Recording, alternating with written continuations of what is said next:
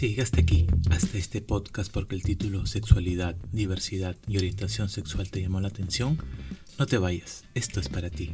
Vamos a conocer cada uno de estos temas de la propia voz de sus protagonistas. ¿Por qué? Bueno, pues porque tenemos que informarnos para dejar de juzgar, insultar, etiquetar y asustarnos cuando escuchamos palabras como homosexual, gay, lesbiana, trans, binario o no binario. Así que quédate con nosotros para conocer un poco más de este interesante tema.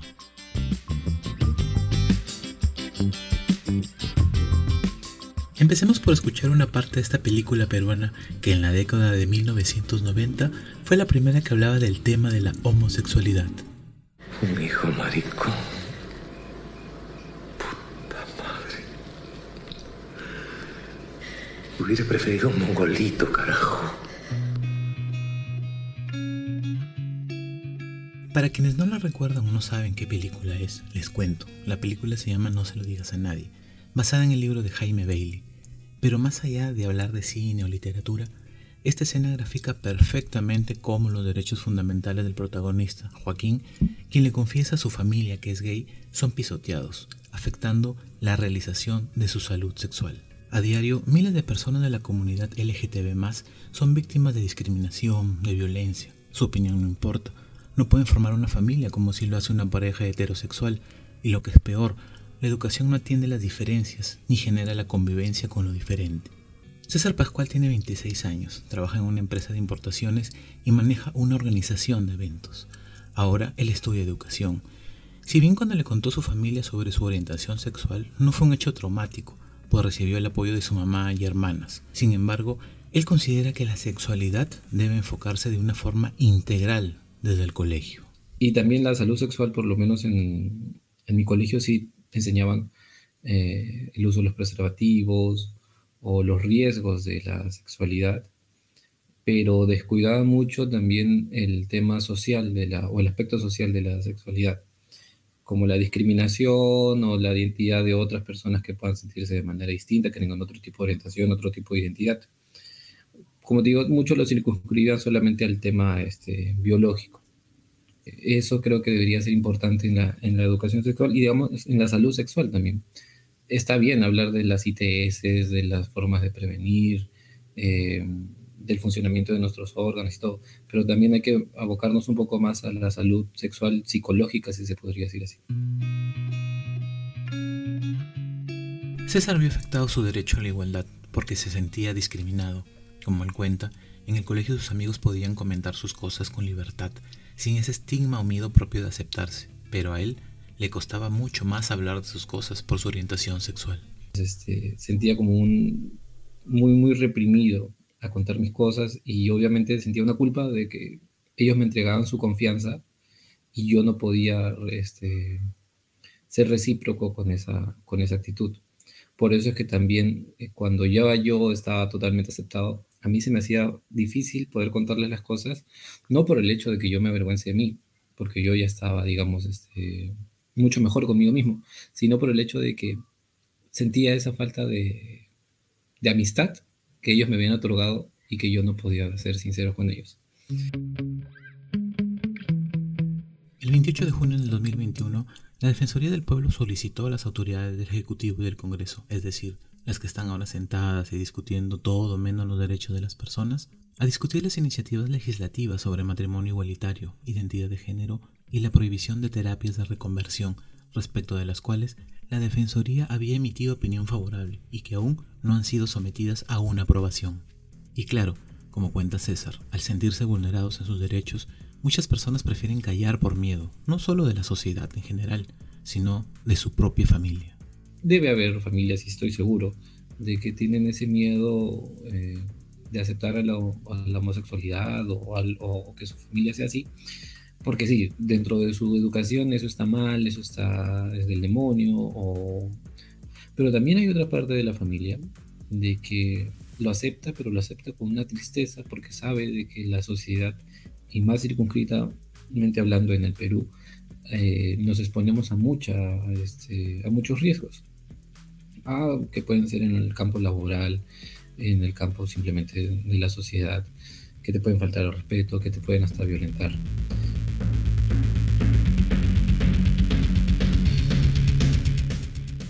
Arlética Almet, psicóloga clínica y psicoterapeuta, nos recuerda que la sexualidad siempre ha sido un tema tabú para todas las épocas, y si bien ahora somos un poco más libres sexualmente hablando, sin embargo, todo gira dentro de lo normal, entre comillas, y cuando hablamos de la orientación sexual y de la identidad sexual, eso no es normal. Digamos, también tiene que ver con que nosotros tenemos como, entre comillas, como que tenemos que estar dentro de un esquema que es lo normal. Y si alguien se sale de lo normal, ya prácticamente es una enfermedad, prácticamente es un trastorno, prácticamente no sé.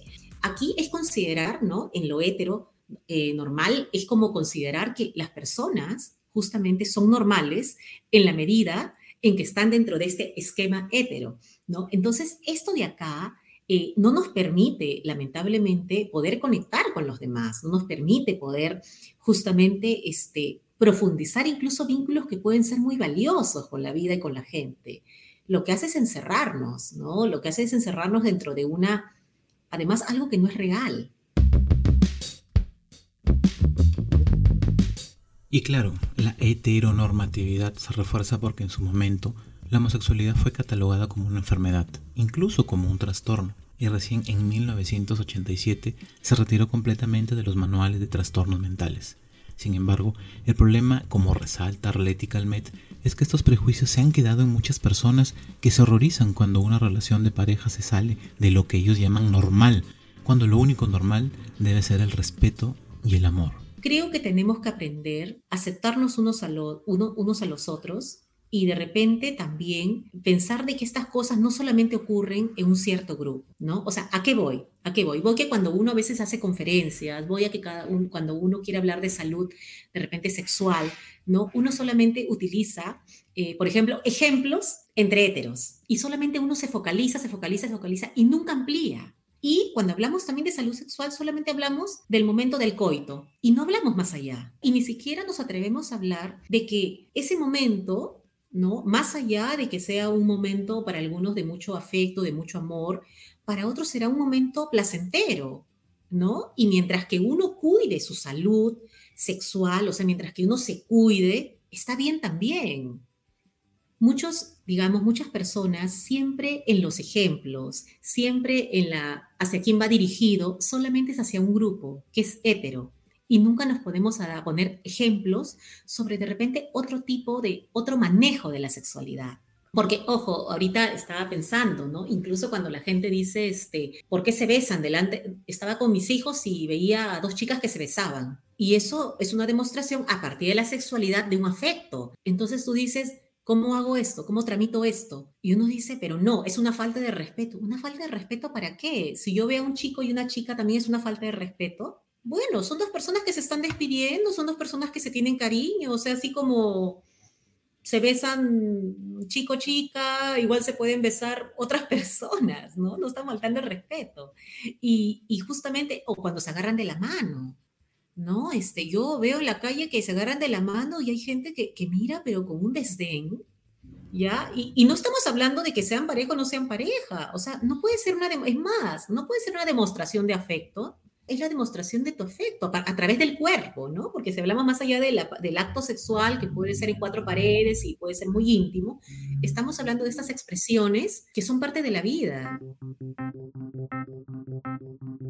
Un dato importante que haría comprender mejor este reduccionismo de la sexualidad lo describe la Defensoría del Pueblo, y es que en el 2018 luego de una supervisión nacional a más de mil colegios de educación básica regular y 318 centros de educación básica alternativa, identificó que solo la mitad de los docentes responsables de la convivencia escolar sin violencia conocía el concepto LGBTI. Jonathan Junchaya tiene 32 años, es egresado de la Universidad Peruana Cayetano Heredia. Es tecnólogo médico en el área de terapia física y rehabilitación.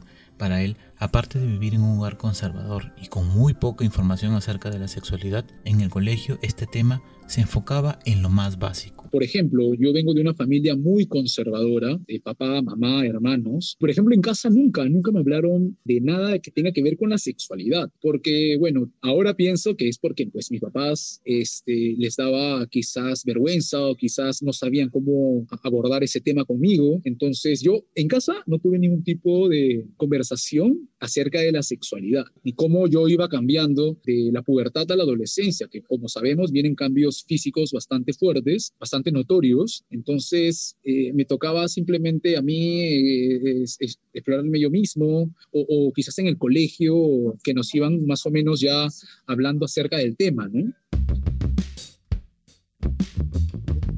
Ahora, ¿saben lo que le causó a Jonathan esta desinformación, desconocimiento y reduccionismo de la sexualidad a solo relaciones sexuales, promiscuidad y todo lo que puedan pensar? Bueno, primero que no fue él quien les contó sobre su orientación sexual por el temor y miedo que tenía. Se enteraron por una persona que trabajaba en casa, pero lo peor es que su derecho a la educación se vio afectado porque su familia lo rechazó. Su madre dejó de pagarle la universidad justo en el último año de su carrera ella rechazó completamente al punto de que no quería pagarme la universidad, porque yo venía, pues, vengo de una universidad particular. Entonces dije, ah, ok, a partir de ahora les voy a demostrar a todo el mundo de que el hecho de que quizás para ellos sea diferente no quiere decir que sea menos. Entonces acabé, pues, mi internado, acabé mi universidad y el momento de graduarme me llegaron las invitaciones para invitarlos. Mi papá sí era el que tenía contacto conmigo porque mi mamá pues me botó de la casa, me tuve que ir de la casa. Entonces, este, cuando yo me voy a graduar, porque yo me pagué absolutamente todo, porque gracias a Dios desde los últimos meses de, internado ya empecé a trabajar, me empecé a pagar mi bachiller, mi ceremonia de graduación y les, le entregué las invitaciones a mis papás y yo pues me fui solo, solo literal y asumo que así como yo, otras personas quizás también pasan por lo mismo y hasta quizás peor, o quizás no logran superar el rechazo de la familia, que también existen personas que se quitan la vida, que caen en una profunda depresión. Entonces yo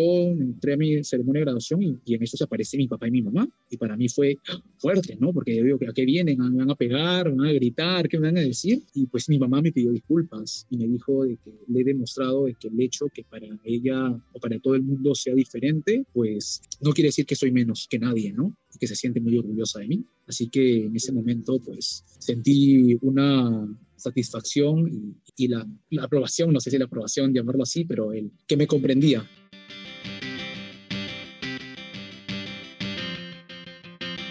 Un problema poco atendido y evidenciado por Jonathan en su experiencia es el de la salud mental. En 2019, la organización feminista interseccional Más Igualdad presentó el primer estudio exploratorio sobre salud mental en personas LGBTIQ del Perú. Las cifras son de espanto. El 83% de la muestra sufrió algún tipo de violencia. El 75% de las personas reportaron haber sufrido algún tipo de discriminación por su orientación sexual o su identidad de género. Las problemáticas más frecuentes fueron ansiedad, baja autoestima e inseguridad, depresión, trastorno bipolar, trastorno de estrés postraumático asociado a reportes de violencia y haber sido sometido a prácticas de conversión, trastorno límite de personalidad y abuso de sustancias psicoactivas. Sin embargo, el repetitivo discurso homofóbico no hace más que aumentar la discriminación, la violencia, la brecha de acceso a los servicios de salud de la población LGBT, pues como dice Jonathan, el gran problema es que seguimos siendo una sociedad con pocos valores y muchas etiquetas. Para comenzar, nadie tiene que estar con un cartel diciendo que soy heterosexual, soy bisexual, soy gay, lesbiana, nada. O sea, eso es tu intimidad. Y eso tenemos que aprender, ¿no? Esa es tu intimidad. O sea, es lo que haces en cuatro paredes o donde fuese, y esa es tu intimidad, ¿no? O sea, eso no tiene por qué, por qué este, eh, saberlo todo el mundo, ¿no? Ni tampoco se lo tiene por qué estar diciendo todo el mundo. ¿no? Por ejemplo, en la actualidad me preguntan, oye, ¿por qué no tienes hijos? Oye, ¿por qué no tienes pareja? Y, es como que, ¿me entiendes? O sea, es alguien que no le interesa, ¿no? Entonces, ¿cómo debemos nosotros de, cambiar ello? O sea, influye muchísimo de la educación, como te repito, y es lastimosamente cambiar eso en, en, nosotros como, como peruanos, ¿no? Va a ser quizás un poco difícil, ¿no? Pero ahí tenemos que enseñar desde casa no al rechazo, no al señalar a alguien, no a clasificar a alguien, simplemente a entender.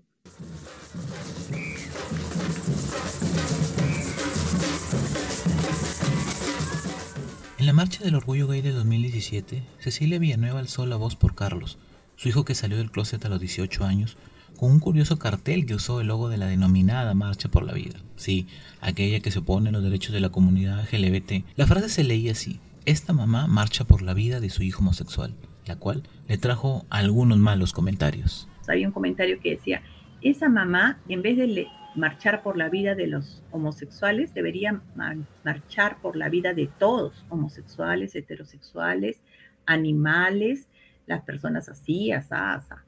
Entonces yo le contesté, querida fulanita, no me acuerdo, dije, no tendría por qué contestarte, pero lo voy a hacer para que tú y personas como tú no critiquen ni juzguen eh, las acciones de otras personas. Si yo salgo a marchar es porque el que está a mi costado, mi hijo, su papá es el director de Marcha por la Vida a nivel de Perú e internacional. Entonces la Marcha por la Vida, todos los marzos tienen miles de miles de miles de miles de personas que lo siguen. Y yo marcho por la vida de mi hijo homosexual, para que no sea asesinado, para que no sea discriminado, para que sea respetado.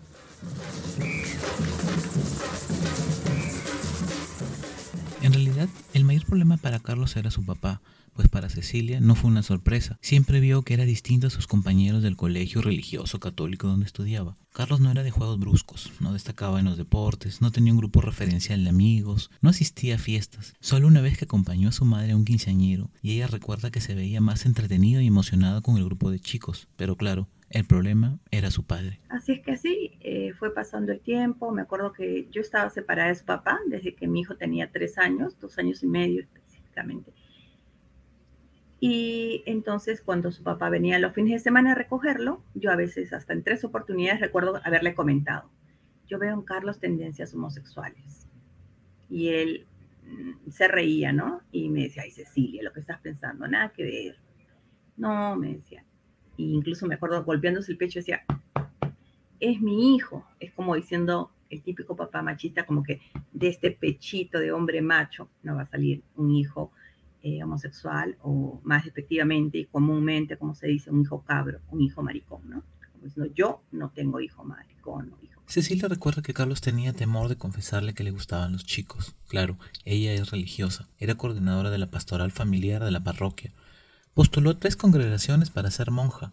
Sin embargo, lo único que le dijo es que ella cree en Dios, y Dios es un Dios de amor, de vida y de generosidad. Aparte, el hermano de Carlos también se había dado cuenta de su orientación, luego de leer uno de sus cuentos en donde la historia giraba en torno al amor entre dos hombres. En la búsqueda de información y de entender y de entender y de entender y por qué y cuándo. Yo también lo tuve. ¿Cuándo es que mi hijo se hizo homosexual? Porque a nosotros nos dicen, ah, porque la mamá siente culpa porque dice, ah, porque te separaste y le dejaste sin un papá con un modelo. Ah, porque lo criaron entre mujeres. Ah, porque no lo sacabas a la calle y siempre estaba encerradito y sobreprotegido. Ah, por tal o cual razón. Y entonces, cuando yo buscaba, decía, después dice, no, que se nace gay, que se hace gay. Entonces, cuando yo buscaba con desesperación y cada vez leía más, leía más, y a veces eran opiniones contradictorias, yo decía, llegó un punto que yo dije, no me importa seguir averiguando, porque lo que yo sé me basta. Él es mi hijo, yo soy su mamá, yo lo amo incondicionalmente. ¿Por qué es así? No me interesa. Mi hijo es así, es tal cual. Ahora me siento feliz porque ahora entiendo por qué era tan introvertido, por qué era tan reservado, por qué era tan desconfiado, porque no podía vivir su infancia y su niñez y su adolescencia como una persona sexualmente diversa, porque iba a ser señalado, bulleado, discriminado. Por eso es que muchos niños salen del closet recién, como el mío, cuando son mayores de edad, que dicen, si mis papás me quieren llevar a terapias de conversión o algo, al menos yo soy mayor de edad, al menos puedo intentar luchar contra eso. Cecilia es psicóloga. Desde el 2016 tiene a cargo el grupo de apoyo de madres de hijos homosexuales y sexualmente diversos. Además, es vicepresidenta del Movimiento Latinoamericano de Madres de Hijos LGBT que está presente en 13 países. Para ella, estas marchas han servido de mucho, sobre todo porque se han puesto en la agenda y se han desmitificado temas como la unión civil o matrimonio igualitario. Sin embargo, estos temas como el de la sexualidad deben hablarse con naturalidad, sin perversión ni morbo, desde el hogar, la escuela y con personas referentes. Ahora cuando escucho a hombres machistas que dicen, ¡Ah! hacen un horror del sexo anal, o del sexo oral. Y yo ya hablando en confianza con mis amigas, les, les digo, me van a decir, a ver, levante la mano, ¿a cuál de ustedes, su esposo no les ha pedido tener relaciones anales. ¿Me van a decir que ninguna, en ninguna oportunidad? No, la verdad que sí. Entonces, ¿de qué estamos hablando? Ahora, el sexo oral, ay, que un hombre con otro, y que esos son los insultos más groseros que normalmente se escuchan por la calle cuando ven a dos hombres, entre un hombre y una mujer. ¿No hay sexo oral? Lo hay, pero entonces la mamá se mete a la cabeza y se imagina el, todo el acto sexual de su hijo o de su hija, y no es eso. Eso es parte de, muchas veces se dice, los heterosexuales se enamoran, los homosexuales tienen sexo. Es un mito. Mi hijo ha tenido varias relaciones y en cada una ha entregado todo su ser. El 28 de junio de este año, la Defensoría del Pueblo solicitó una vez más al Congreso de la República agendar, debatir y aprobar iniciativas referidas a derechos de personas LGBTI. ¿Y eso por qué? Bueno, es que de acuerdo al estudio elaborado por el Ministerio Público, el Ministerio de Justicia y el Observatorio de Violencia de la Universidad Cayetano Heredia sobre características criminológicas de las muertes dolosas de personas LGBT en el Perú 2012-2021, entre enero del 2012 y mayo del 2021 se reportaron 84 denuncias relacionadas con muertes dolosas de personas LGBTI, de los cuales el 68.9% tenía indicios de violencia basada en prejuicio. Es decir, de acuerdo a los hechos del caso, se pudo inferir que 1. La víctima pertenece a un grupo vulnerable. 2. Que existió un discurso de discriminación. Y 3 que hubo altos niveles de crueldad en la violencia ejercida. Ya, o sea, creo que eso es lo primero, decir a los padres, por favor, no fomenten el odio, porque cuando fomentan el odio, no se trata solamente de fomentar el odio hacia cierto grupo, uno está fomentando el odio en la personalidad de su propio, eh, de, su propio hijo, y al fomentar el odio, ese odio se puede ir dirigido hacia varias esferas. ¿Ya? O sea, yo puedo empezar sobre un tema de el odio a la, a la comunidad LGTBQ más, pero al final lo que yo le inoculo es odio. Y ese odio puede ir hacia esa comunidad o puede ir hacia las mujeres o hacia los hombres, hacia la gente con la que trabajo, hacia mi propia familia, hacia la propia familia que construyo. Entonces yo iría a ese lado, ¿no? Eh, los que somos, de repente tenemos la obligación de orientar, ¿no? Ya los padres, ahí vienen los maestros, ¿no? Las personas que podemos, en las redes, las personas, los comunicadores, o sea, que podamos justamente orientar, pero en base a, a no generar más odio. Arleti Calmet comenta que como seres humanos, lo nuevo y lo diferente nos asusta. Sentimos que no tenemos el control, y cuando emerge algo nuevo que desconocemos, sentimos que perdemos ese control, entonces lo atacamos. El temor viene por el no ponerse en el lugar del otro, por no empatizar y por no escuchar.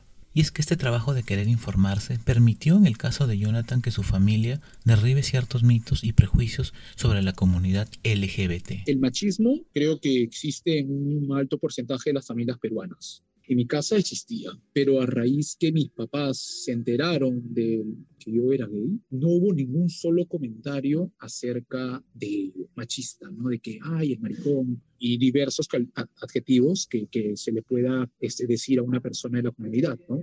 Y pues eh, pudiésemos tener algún tipo de reuniones con el resto de la familia y que sí, algunos tíos o algunos primos este, lo hacen y la verdad que a mí un poco me interesa, pero a mis papás sí, ¿no? Ellos a raíz de ello, en lugar de fomentar ello, trataron de protegerme, ¿no? Entonces se acercaban a decirle a, la persona que había eh, hecho ese comentario de que estaba equivocada, ¿no? De que no, eso no tiene nada que ver con lo que ellos dicen, ¿no? Entonces, eso es una forma en la cual creo yo que, que mis papás trataron de protegerme. mi papá me pidió disculpas y que en algún momento hizo algún tipo de comentario machista o homofóbico acerca de, de, de una persona gay que me pudo haber afectado.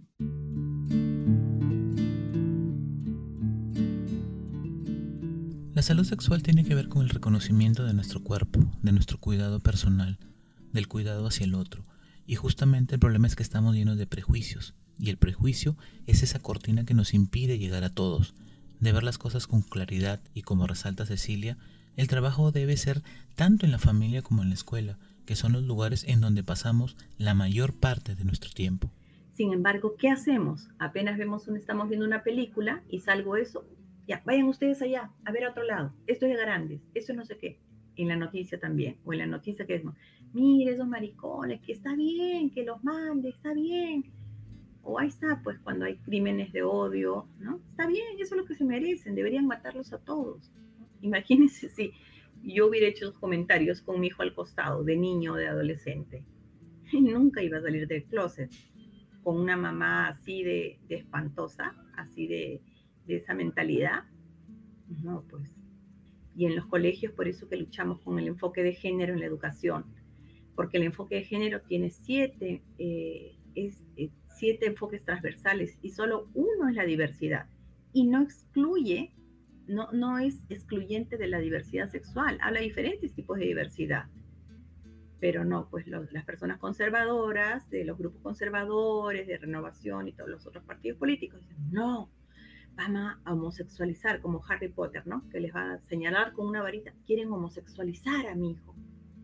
Cuando más bien, si en los colegios se hablara de educación sexual y de diversidad sexual, desde una normatividad de algo que sucede, no desde la patología, más bien nuestros hijos, nuestras hijas aprenderían de eso en el colegio.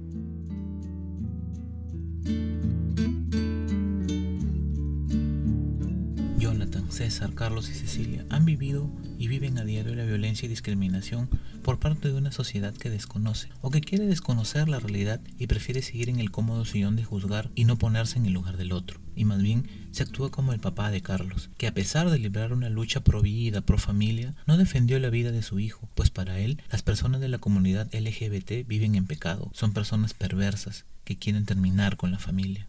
Así es que su papá no tuvo otra actitud que terminar la relación con Carlos. Hasta los 18 años fue, a pesar de estar separados, viajaban, lo buscaba, eran muy, muy, muy cercanos, compartían varios hobbies. Sin embargo, eso fue un detonante para que él decidiera dar un paso al costado, sacar a su hijo y él que trabaja a favor de la vida, luchando contra el aborto a nivel de Iberoamérica. Yo le dije, tú que luchas contra el aborto, has abortado a tu hijo de 18 años lo tuviste, lo mantuviste, fuiste su padre, un buen padre, pero por esta causa lo abandonas. Eh, dejas de ser su papá, para ti ese hijo está muerto.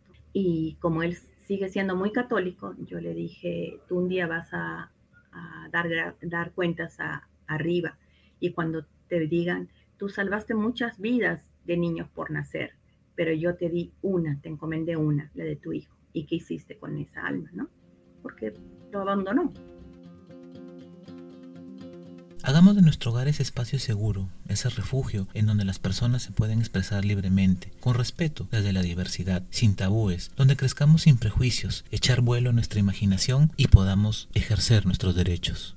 Si tú estás escuchando este mensaje, no es por mi hijo, ni siquiera por mi, la comunidad de mi hijo. Este mensaje va para ti, para ti mamá o para ti mujer que piensas que algún día vas a tener un hijo, que ya lo tienes que tus hijos son pequeños, si no eres mamá que tienes sobrinos, que tienes ahijados, y piensa que ellos, quién sabe, más adelante te vas a enterar, van a revelarte que tienen una orientación distinta o que tienen una identidad de género distinta. Den apertura, necesitan lugares seguros, necesitan ser protegidos. Ya no te hablo que yo protejo a mi hijo, mi hijo de 28 años ya él se atiende solo, pero somos la, vamos a continuar siendo como madres las voces de los hijos que son pequeños y que no están solos y que te, demostramos que sí, algunos tienen papá, mamá y católicos y muy religiosos, algunos tienen solo mamá, algunos como mi hijo, un papá que tiene un grupo, que dirige un grupo que ataca a la comunidad LGTB y el mismo hijo tiene su mamá que apoya a la comunidad. Por eso que yo puedo saber qué es lo que siente un hijo, que es apoyado, pero al mismo tiempo también que es rechazado.